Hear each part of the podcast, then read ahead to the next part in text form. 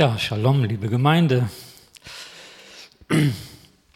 Der Friede unseres Herrn Jesus Christus, der allen Verstand übersteigt, bewahre eure Herzen in Jesus Christus. Amen. Ja, ist noch jemand da, der Zeugnis geben möchte? Es ist noch Gelegenheit. Also ich möchte keinen irgendwie abschneiden oder ein Wort hat. Auf jeden Fall hat der Herr zu mir geredet und äh, ich habe es auf dem Herzen, das weiterzugeben, was ich von ihm empfangen habe und heute einfach euch mitteilen.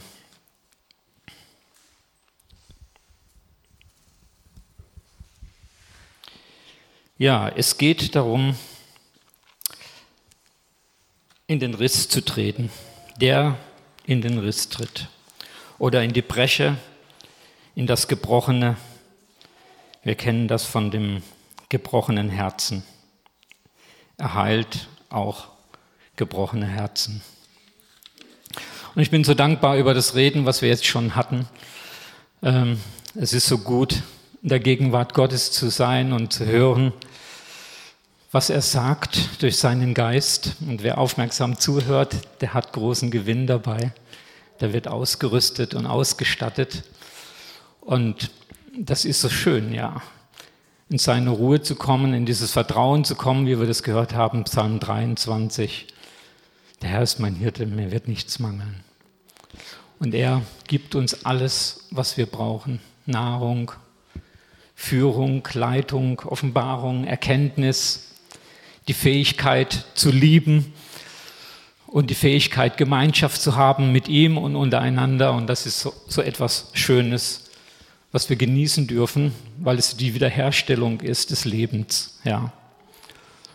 Und ähm, das Tragende, wie wir gehört haben, ist eben diese Liebe, ja, mit der Gott alle Menschen liebt. Und die muss das Tragende sein. Und dann lebt, lebt man gern, dann freut man sich über das Leben und über alles auch, was einem begegnet. Auch wenn es schwierig ist, man sieht es in einem ganz neuen Licht und einem ganz neuen Verständnis und man wird in die Lage versetzt, das Böse zu überwinden mit dem Guten, weil Gott gut ist. Amen. Halleluja. Danke, Jesus. Ja. Es gäbe darüber jetzt viel zu sagen. Ich werde deshalb nur eigentlich die Dinge anreißen, weil es ist so umfangreich. Aber auch das ist schon für den Momenten, für diese Zeit sehr wichtig und wird uns ein ganzes Stück weiterbringen in unserer Gesinnung, in unserem Denken. Halleluja. Danke, Jesus. Unsere Bestimmung in 1. Korinther 1, Vers 9, da heißt es, ja, in meiner Übersetzung, ich glaube es ist Schlachter, Gott ist treu, durch den ihr berufen seid zur Gemeinschaft mit seinem Sohn Jesus Christus, unseren Herrn. Was heißt Gemeinschaft mit seinem Sohn Jesus Christus? Das können wir gleich lesen in Kolosser 1, Vers 19.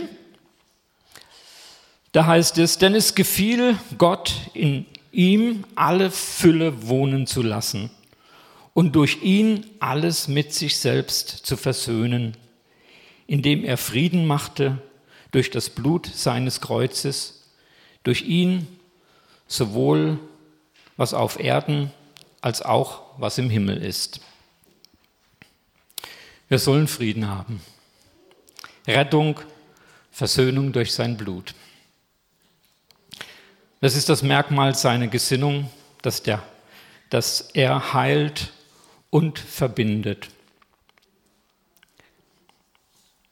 Er ist der Menschensohn, der in den Riss getreten ist, in den Bruch zwischen Gott und uns, in die Bresche. Er ist es, der uns mit Gott verbunden hat, mit Gott, dem Vater, mit dem Schöpfer.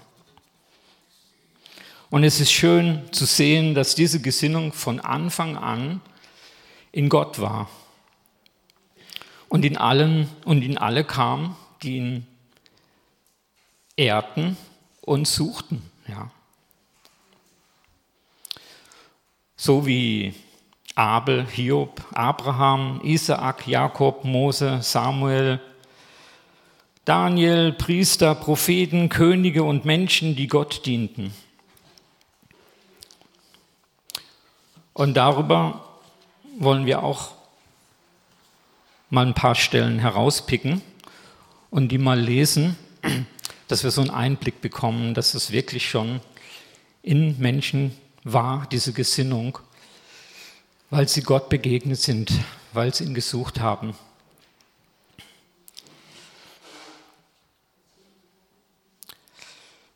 In Psalm 106, 23, da heißt es, da gedachte er, sie auszurotten, wäre nicht Mose gewesen, sein Erwählter. Der trat in den Riss, in die Breche vor ihn, um seinen Grimm vom Verderben abzuwenden.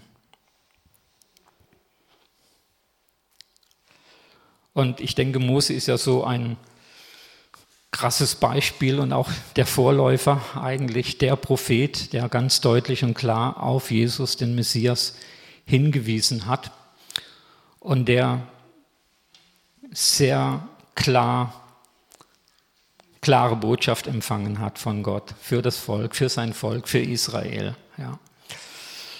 Und ähm, wenn wir, wer die Geschichte kennt, der weiß, es ist eine Geschichte von Untreue und Unglaube und Zweifel und Ängste Gott führte sie raus aus Ägypten und sie wollten wieder zurückgehen. Und sie konnten einfach nicht wirklich vertrauen. Und es kam der Moment, wo Gott sie wirklich in 4. Mose 14, Vers 12 sie ausrotten wollte. Und er wollte Mose zu einer großen Nation machen. Gedacht dann, lieber Mose, mit ihm werde ich eine ganz neue Nation schaffen. Und dann hat es Mose so bewegt, dass er mit Gott ins Gespräch ging. Und dass er gesagt hat, aber Gott, wenn du dieses Volk Israel nicht in das Land führst, was werden die Ägypter sagen? Was werden die Nationen sagen? Du hast sie zwar aus Ägypten geführt, aber du warst nicht in der Lage, sie in das Land zu bringen, was du ihnen verheißen hast. Und dein Name, der wird gelästert werden, ja. Und deine Ehre, die wird zu Schanden sein. So Gott, du bist doch der Gott. Der Gott, der groß an Gnade ist, langsam zum Zorn. Du bist der Gott, der vergibt, der gnädig ist. Gott, hab doch Erbarmen. Hab Erbarmen mit diesem Volk und führe sie in dieses Land. Und was sagt Gott in Vers 20, in 4. Mose 12, 14. Er sagt, ich habe vergeben nach deinem Wort. Eine krasse Aussage, oder? Ich habe vergeben nach deinem Wort. Gottes Zorn ist runtergekommen und äh, ihm ist bewusst geworden, ja, was Moses sagt, ist richtig in dieser Sache mein Name soll nicht gelästert werden. Ich werde sie in das Land führen. Was nicht heißt, dass er das Volk unbestraft ließ und äh, nicht züchtigte. Wir wissen genau, wie viele von denen, die gemurrt haben, sind in der Wüste gefallen, ja. sind nicht ins verheißene Land gekommen. Aber die geglaubt haben, sind in das verheißene Land gekommen. Was ja auch wieder ein Bild ist auf spätere Zeiten und auch auf die Nationen. Gott hält sein Versprechen und Gott führt ins verheißene Land, aber es gibt eine Bedingung, gibt es schon dabei. Er macht es nicht gewaltsam und brutal, sondern er lässt die Freiheit dazu. Es sagt, Bedingung ist Vertrauen. Vertrauen nicht nur an ihn, an ihn, den Gott, den Schöpfer, sondern Vertrauen auch untereinander. Wir können nicht leben ohne Vertrauen. Wir können nicht leben ohne Vergebung. Ohne echte Beziehung können wir nicht leben. Da gehen wir kaputt dran. Ähm, so oder so, egal wie, irgendwie haut es nicht hin. Wir gehen da dran zugrunde.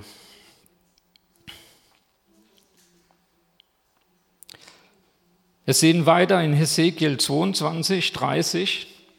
Und ich suchte unter ihnen einen Mann, der die Mauer zumauern und vor mir in den Riss treten könnte für das Land, damit es nicht zugrunde gehe. Aber ich fand keinen. Da schüttete ich meinen Zorn über sie aus, rieb sie auf im Feuer meines Grimmes und brachte ihren Wandel auf ihren Kopf, spricht Gott der Herr.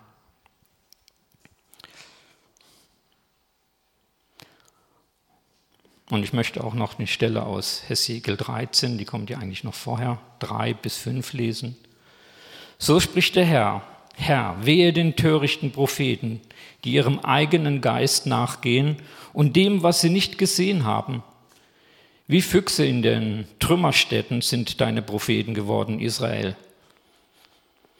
Ihr seid nicht in den Riss getreten, daher ihr seid nicht in die Bresche der Mauer getreten um das Eindringen des Feindes abzuwehren und habt keine Mauer um das Haus Israel gebaut, damit es im Kampf standhalten könnte am Tage des Herrn.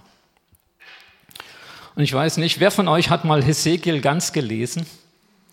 Mal ehrlich? Komplett gelesen? Ja, aber wenige, wie ich sehe. Krass. Ich kann nur euch empfehlen, lest Hesekiel lest dieses Drama, dieses brutale Drama, wie sich ein Volk gnadenlos dem Götzendienst hingibt, in jeglicher Form, der Unreinigkeit in jeglicher Form. Also da, kann, da konnte Gott nicht mehr zurückhalten. Das ist, er musste sie nach Babylon führen, ja. Er musste sie zerstreuen. Er musste die Stadt zerstören lassen, ja. Es war zu grausam, es war zu brutal. Aber es lohnt sich mal wirklich zu lesen und überhaupt, wie wir vorhin gehört haben, das Wort Gottes ist so wichtig. Egal in welcher Form, ob noch im Buch oder digital, wichtig ist, dass du es liest und dass du weißt, was geschehen ist und was geschieht und was geschehen wird. Ja. Und wir lernen enorm viel dabei, vor allem Gott zu lieben seine Reinheit, seine Klarheit, seine Entschiedenheit, seine Barmherzigkeit. Er ist so gut. Er ist wirklich der Lebensbringende.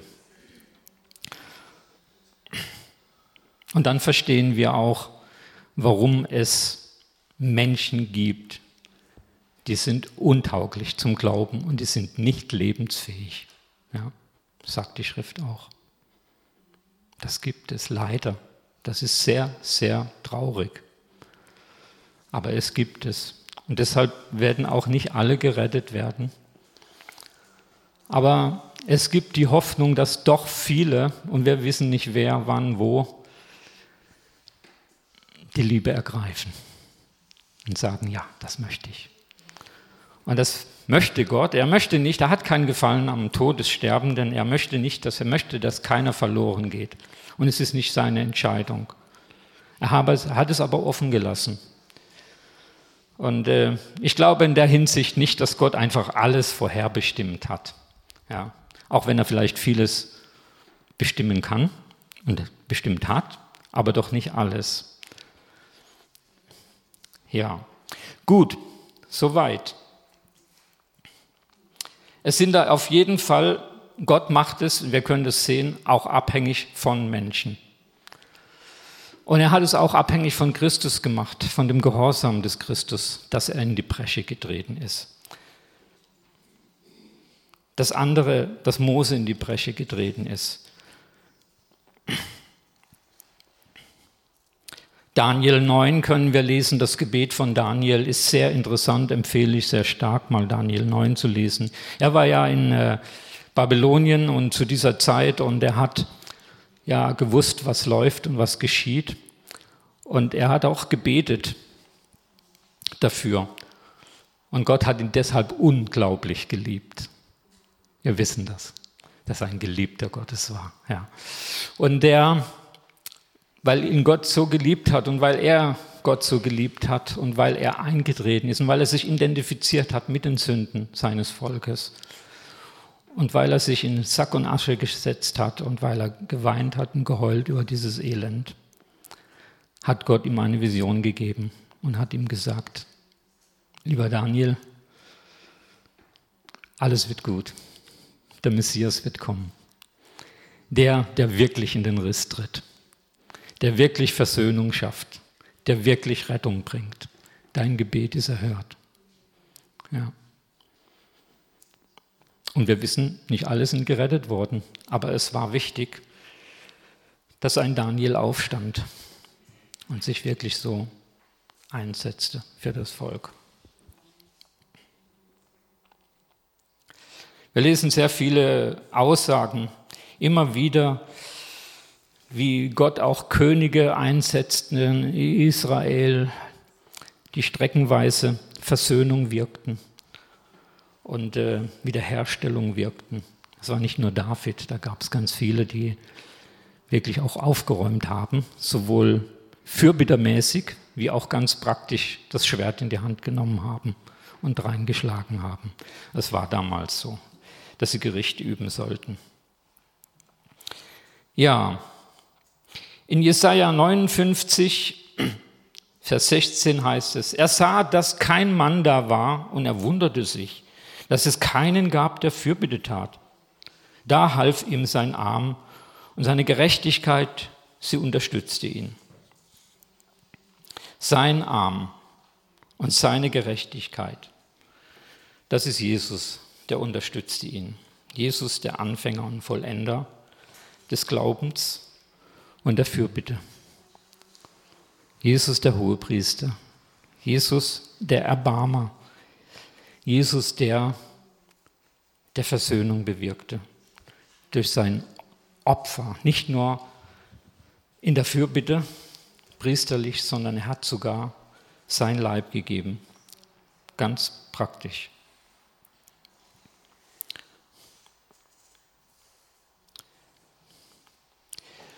Und diesen ja, für, Fürbitter, Fürsprecher, Beistand, Helfer, Tröster, Retter. Er ist der Wiederhersteller.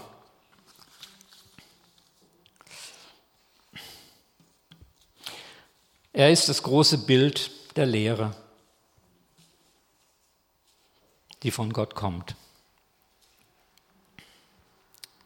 Und bevor Jesus zum Vater ging, sagte er in Johannes 15, 26, wenn aber der Beistand kommen wird, den ich euch vom Vater senden werde, der Geist der Wahrheit, der vom Vater ausgeht, so wird er von mir Zeugnis geben. Und auch der Heilige Geist ist der Beistand, Helfer, Fürbitter, Fürsprecher, Tröster, ganz in der Gesinnung Jesus, ja. Der Geist des Vaters, der immer darauf bedacht ist, zu kommunizieren, zu verbinden. Und deshalb finden wir diese liebevolle Gesinnung in uns wieder, wenn wir durch den Heiligen Geist leben. Unweigerlich. Es bleibt nicht aus, es sei denn, wir haben den Geist nicht. Aber wenn wir den Geist haben, dann kommt das automatisch, ja. Dann fängt es in dir an, zu denken, wie Jesus denkt. Dann fängt es in dir an, für Menschen einzutreten, Menschen zu ermahnen, zu trösten, zu lieben, zu helfen, ja, sich um sie zu bekümmern. Ja. Und 2. Korinther 5, Vers 20 heißt es, so sind wir nun Botschafter für Christus und zwar so, das Gott selbst durch uns ermahnt. So bitten wir nun stellvertretend für Christus, lasst euch versöhnen mit Gott. Und so treten auch wir in gewisser Weise wiederum in den Riss zwischen Menschen und Jesus, in diesem Bruch, ja. Wie Jesus in Johannes 17, Vers 20 sagt, ich bitte aber nicht für diese allein, sondern auch für die, welche durch ihr Wort an mich glauben werden. Was heißt das nun? Jesus bittet für die, die durch ihr Wort an ihn glauben werden. Das heißt, es setzt sich fort, ja, es setzt sich fort, dass diese Gesinnung in jeden, der zum Glauben kommt, sich auswirkt. Und dass diejenigen, die zum Glauben kommen, wiederum beten, wie Jesus gebetet hat für diese Menschen, die zum Glauben kamen.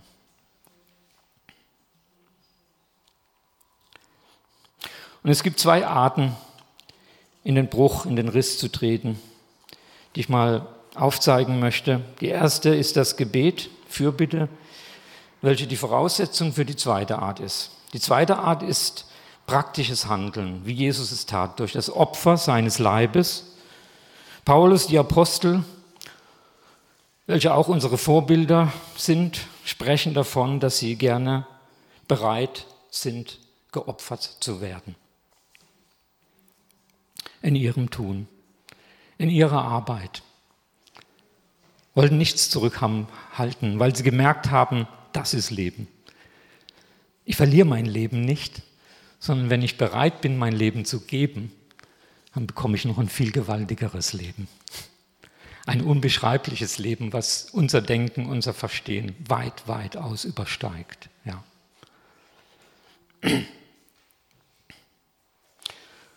Und ich nenne es mal, das ist die Grundlage für die Teilhingabe. Es gibt ja so diese Hingabe, die Jesus gemacht hat, dass er sein Leib, seinen reinen Leib geopfert hat für uns, damit wir gerettet werden. Aber das setzt sich ja auch im Geist ins Detail fort, sage ich mal.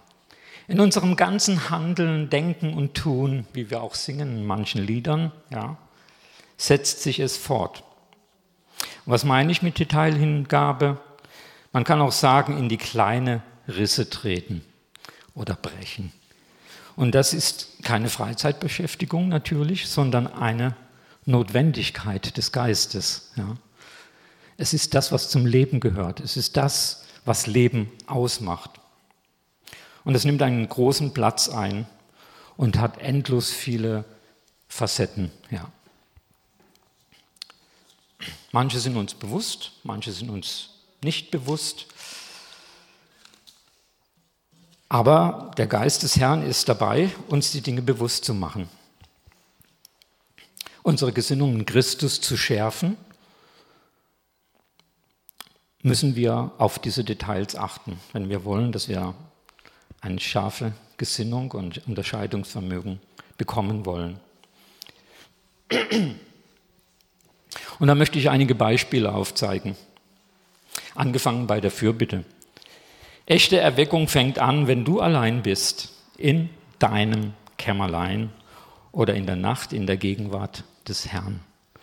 Sie fängt nicht hier im Gottesdienst an oder irgendwo, sondern sie fängt weit vorher an. Sie fängt bei einem an, der in den Riss tritt. Sie hat angefangen, als Jesus in den Riss trat. Sie hat angefangen, als die Apostel in die Risse traten. Sie hat angefangen, als die, die zum Glauben kamen, in die Risse traten. Da ging es los. Und das war eine Herzensentscheidung und es war so tief, ähm, dass es keine euphorische, äußerliche Geschichte war, sondern es war eine Sache, die ganz tief im Herzen anfing. Ja. Und ich finde es so schön, ich habe von einer Frau gehört, ich sage den Namen nicht, weil es geht nicht darum, Werbung zu machen, aber diese Frau, die hat auf vielen Kontinenten krasse Erweckungen erlebt. Und ich bin überzeugt, sie war der Ursprung dafür. Und sie hat gesagt, Erweckung fängt im Schlafzimmer an. Ich weiß nicht, ob du das schon gehört hast, aber das ist so. Es fängt ganz persönlich bei dir an, ob du persönlich selber erweckt bist. Ja. Und ich glaube, da können wir uns alle an die Nase fassen, einschließlich mir selber. ich glaube, man kann gar nicht genug dem Herrn begegnen und mit ihm Gemeinschaft haben und zu hören, was er sagt. Nicht, was unsere Ideen und Vorstellungen sind, sondern ja, was er wirklich sagt, ja. Also, da kann man auch Unterweckung unterscheiden, ob sie euphorisch ist oder einfach nur, oder ob sie Frucht bringt, indem das echt geliebt wird, ja. Das echt geteilt wird.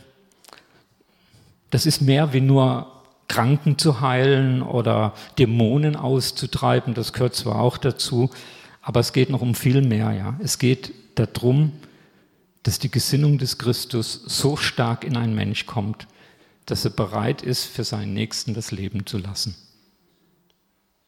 Das ist eine krasse Aussage, ja. Aber das ist der Anspruch Gottes. Das ist der Anspruch Jesu Christi. Ja. Und da fängt Erweckung an.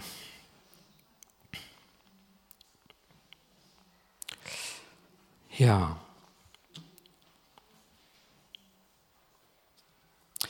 Dabei geht es nicht, wenn du in deinem Kämmerlein bist, darum, eine Gebetsliste runterzurattern, sondern durch die Liebe zum Vater in seiner Gemeinschaft für das einzutreten, was du verbunden, geheilt, getröstet, gerettet, wiederhergestellt sehen möchtest.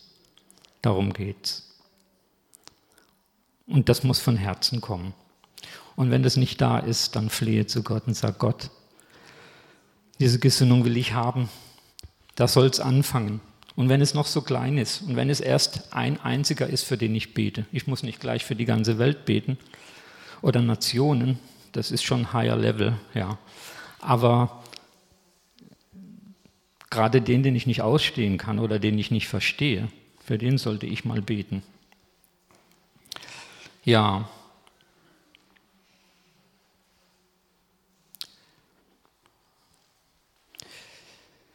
Und ohne Verbindung und Wiederherstellung werden die Breschen und Risse größer und der, für den Feind noch leichter einzudringen, zu zerstören. Auch das ist ein wichtiges Werk, dass wenn wir in der Lage sind, dann hat der Feind ganz wenig Chance. Ja. Wenn wir das tatsächlich tun, dass wir uns verwenden, gottgemäß, dann hat der Feind nicht viel Anlaufstelle. Dann wird es durchschlagen. Das ist auch der Grund, warum Erweckungen, große Erweckungen geschehen. Da kann der Feind nicht mehr gegen angehen. Das ist zu heftig. Da kommt eine Flut, so eine gewaltige Liebesflut, die, spült ihn weg, ja. Da kann er nicht mehr eingreifen dagegen. Wunderbar. Preis dem Herrn.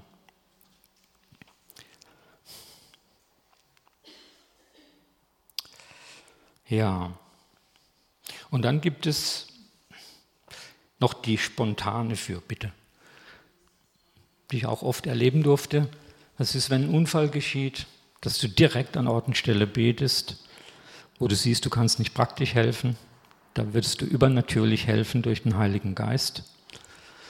Und ähm, es gibt viele Situationen, ähm, wenn du eine Nachricht kriegst oder irgendwo haben wir uns, Tabera und ich, zum Gewohnheit gemacht, direkt sofort einfach zu beten, alles liegen und stehen zu lassen und äh, eine spontane Fürbitte zu halten, ja, für die Situation. Ganz wichtig. Und ich denke, da, wenn man das tut, dann lehrt einem der Heilige Geist auch das, bereit zu sein dafür. Dann kommt das praktische Handeln. Das eine ist also ganz im Geist und das andere ist auch im Geist, das praktische Handeln, aber es, ist, es kommt halt auch zur Tat. Ja? Es bleibt nicht nur im Herzen und im Verstand, sondern es kommt in den Leib auch. Es geht über von Herz in den Leib. Und das geschieht dann auch in der Familie, in der Ehe. Streit schlichten, ertragen, trösten, ermahnen, direkt zu helfen durch die Worte, die man schon im Herzen hat, sie auszusprechen, den anderen zu korrigieren, auch auf Konfrontation einzugehen mit der Liebe Gottes. Ja. Praktisches Handeln in der Situation, dazwischen zu gehen, sagt man ja auch, ne? wenn so Streitschlichter erstmal beruhigen, eine ruhige Ausstrahlung haben und nicht auch aggressiv reagieren, sondern mit ihrer Ruhe und Gelindigkeit in die Situation kommen. Und da geht es auch nicht nur um Diplomatie, sondern da geht es um Ausstrahlung. Da geht es um ja, diese Kraft, die in einem ist, tragfähig zu sein. Und ich glaube, da kann jeder von uns ein Liedchen singen. Keiner wird diese Beherrschung haben, dass er sagt, oh, das macht alles kein Problem für mich, habe das alles im Griff.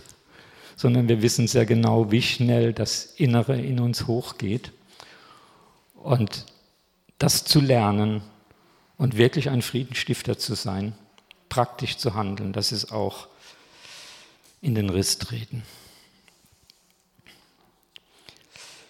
Jesus sagt, und wenn ihr alleine eure Brüder grüßt, was tut ihr Besonderes? Hm? Die Nationen machen das auch. Aber dieses Grüßen, jemand, der nicht grüßt, das heißt, ich stelle eine Verbindung her zu jemand, der gar keine Verbindung hat, der mich auch übersieht. Und dann muss sich das Sache entscheiden. Entweder er spricht mich an oder ich spreche ihn an, sonst gibt es keine Verbindung. Und wenn mir dieses, der Geist des Lebens ist, dann habe ich die Fähigkeit, das zu tun, den anderen anzusprechen. Und es ist einfach, einen Bruder oder Schwester anzusprechen in der Gemeinde, aber was ist mit dem Gast, der so anders aussieht, der so anders riecht, der so komisch erscheint, ja, den man nicht ganz so auf die Reihe kriegt, dem man lieber drum herum läuft, gerade auf so jemanden zuzugehen, das ist die Herausforderung, die der Heilige Geist möchte. Das ist das, die Verbindung herstellen. Ja. Oder ich habe so Gedanken, ach, der ist mir weit überlegen oder unterlegen, äh, mit dem unterhalte ich mich nicht. Ja, was soll ich mit dem anfangen? Der ist so ganz anders gar nicht meine Wellenlänge. Das sind menschliche Gedanken, nicht meine Wellenlänge. Es geht ja nicht um meine Wellenlänge. Es geht um die Wellenlänge des Heiligen Geistes, ja. Und der erreicht den anderen, egal wie er reagiert, ob er sich gewinnen lässt oder nicht, ja. Äh, es geht darum, dass er die Chance bekommt zur Versöhnung, zur Wiederherstellung, zur Heilung, zur Befreiung, genau. Ja. Oder ist zu alt oder zu jung, ach, was da alles so aus dem Fleisch kommt, ja. Äh, da gibt es so viele negative, falsche, verdrehte Impulse und Gedanken, die einfach abzulegen und zu sagen, Herr, dein Wille ist gut, ich möchte das tun, was du möchtest. Vielleicht sehe ich einen Bedarf mit meinen Talenten, Gaben zu dienen, ich tue es aber nicht. Warum? weil es für mich ein Opfer bedeutet. Ja, wir scheuen uns so von manchem Opfer. Aber das ist wie mit dem Demütigen. Wärst du bereit gewesen, du hättest so viel mehr bekommen. So auch beim Opfern. Du hättest so viel mehr bekommen. Du hättest das wahre Geschenk, Offenbarung der Liebe Gottes bekommen. Oder da ist ein Hauskreisleiter, äh, der ist ein Hauskreis, hat keinen Lobpreisleiter, Bedarf da, könnte es aushelfen, könnte es da mal hingehen und die Geschwister im Gebet leiten, in Anbetung. Dann gibt es dieses Moment zuzuhören. Es gibt Menschen, denen wird überhaupt nicht zugehört.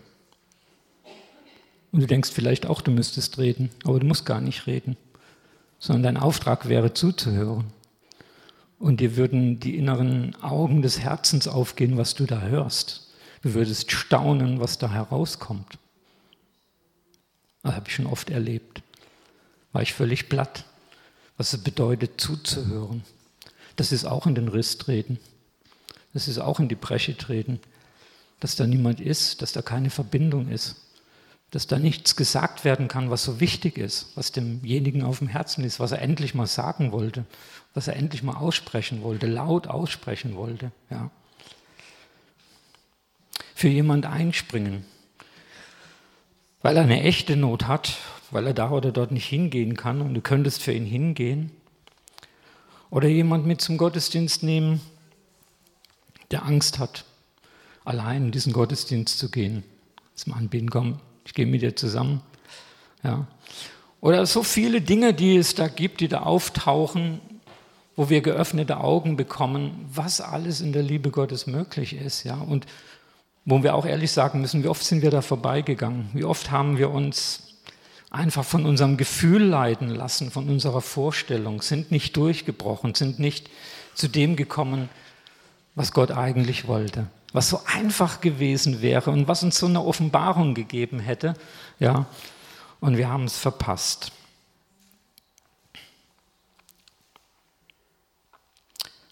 Ja, ich möchte das gar nicht weiter ausführen. Ich möchte euch anregen, euch selber Gedanken darüber zu machen. Nehmt das mit nach Hause und denkt darüber nach. Wie sieht Fürbitte aus? Wie sieht praktisches Handeln in der Fürbitte aus? Ja? Und bei allem, bei all dem, wenn wir es tun, werden wir uns im Willen Gottes wiederfinden und Frieden haben, wie zu Anfang gesagt. Der Friede Gottes, der allen Verstand übersteigt, bewahre eure Herzen in Jesus Christus, ja. Shalom. Und wir erleben oft nicht die großen Dinge, weil wir nicht bereit sind, die kleinen zu tun. Wir träumen von großer Erweckung und haben nicht mal die Erweckung in unserem eigenen Leben. Wie kann das gehen? Das kann nicht gehen. Das kann nicht gehen. Aber ich bin überzeugt, wenn wir bereit sind, diese kleine Erweckung zuzulassen, jeder von uns, jeder Einzelne in sich, äh, dann hat es so eine Kraft, dass wir die sind, wie dieses Bild mit dem Schiff, dass viele kommen werden und gerettet werden wollen. Sie wollen diese Gemeinschaft, sie wollen dieses Schiff, sie wollen heil werden, sie wollen, sie wollen Anteil haben an dieser kostbaren, guten, freimachenden, schönen Gemeinschaft, wo man nicht einfach nur oberflächlich rumplänkelt, sondern wo man zum Kern kommt. Und das finde ich auch immer so schön, die Hauskreise, wenn man in den Hauskreis geht, wenn man mit dieser Gesinnung in den Hauskreis geht, dass man weiß, dort passiert das. Das Ziel ist nicht einfach nur Bibel zu lesen, ein paar Lobpreislieder zu singen und eine gute Lehre zu hören. Die habe ich auch in der Schrift, die kann ich lesen Tag für Tag, von morgens bis abends oder die ganze Nacht durch. Aber dem anderen von Herz zu Herz begegnen, das reicht nicht aus, das einfach nur zu lesen. Oder das reicht nicht aus, einfach nur in Gottesdienst zu gehen und nebeneinander zu sitzen. Das reicht nicht. Ja, das reicht auch im Hauskreis nicht. Aber wenn du bereit bist, im Hauskreis echt den Geist zu sehen, den Geist Gottes, indem er wirkt, indem er Herzen öffnet, indem er echte Begegnung schafft, dann weißt du, das ist der Wille Gottes. Er will unser Herz. Er will die echte Gemeinschaft. Er will, dass wir nicht um den heißen Brei reden, sondern dass wir die Wahrheit reden, dass wir uns der Wahrheit stellen, mit allen Ängsten, allen Schwächen, allen Problemen, Ich bin kein großer Prediger. Ich bin keiner, der irgendwie es drauf hat. Aber eins weiß ich, das, was ich hier sage, das ist im Geist gemäß. Und das liebe ich. Und das glaube ich auch, ja. Und deswegen rede ich auch davon, ja. Auch wenn ich nicht so gut reden kann. Wenn ich eine ganz schlechte, egal wie auch immer, ist mir völlig Wurst, sondern ich weiß, das, was Gott ins Herz gibt, das ist entscheidend, ja. In aller Schwachheit. Und ich denke, Paulus selbst meint, er war kein großer Redner, aber er hat die Liebe gehabt und Gott hat ihn gesegnet da drin. Ja, lass uns beten und uns das ernst nehmen. Danke, himmlischer Vater, dass du so gut bist, dass du uns dein Shalom gegeben hast, dass wir begreifen dürfen, dass du der Herzenskenner bist, dass du der bist, der uns so liebt der uns wirklich frei machen will, der uns wirklich zeigen will, was echtes Leben ist, was echte Gemeinschaft ist, Herr. Und es ist so spannend, mit dir zu gehen. Es ist so gut, sich diese Herausforderung zu stellen. Auch wenn es für unsere alten Menschen ein Graus ist und ein, ein furchtbares Verhalten, wissen wir, das neue Wesen des Geistes ist es, was uns wirklich erfüllt mit Freude und mit Frieden und mit Hoffnung und mit Gewissheit, Herr. Herr, ich danke dir dafür und ich bete jetzt dafür, dass, wir uns als Gemeinde, dass wir uns wirklich lernen, Acht zu haben auf all diese Details, damit du Großes tun kannst mit deiner Gemeinde, damit du wirklich noch viele die Gelegenheit geben kannst, diese Entscheidung zu treffen zum Leben, zur Rettung. Dass wir als Gemeinde solche sind, die wirklich in den Riss treten können, die wirklich in die Bresche gehen für diese gefallene Welt um uns herum. Und das belebt uns selbst. Danke, dass es wie so ein Motor ist, der in Gang kommt. Ich danke dir, Herr, dass du das möchtest und dass du nicht aufhörst, durch deinen Heiligen Geist uns dahin zu bewegen, Tag und Nacht, in allen Umständen, dass wir dich erkennen dürfen, wie David, der wusste, du bist alle Zeit bei ihm, auf seiner Seite und in ihm. Danke, Vater, für dein Wort. Danke, Vater, für die Gemeinschaft im Heiligen Geist. Danke für alles, was du schon getan hast, was du gerade tust und was du noch tun wirst, Herr. Halleluja. Preisend Ehre sei dir. Amen.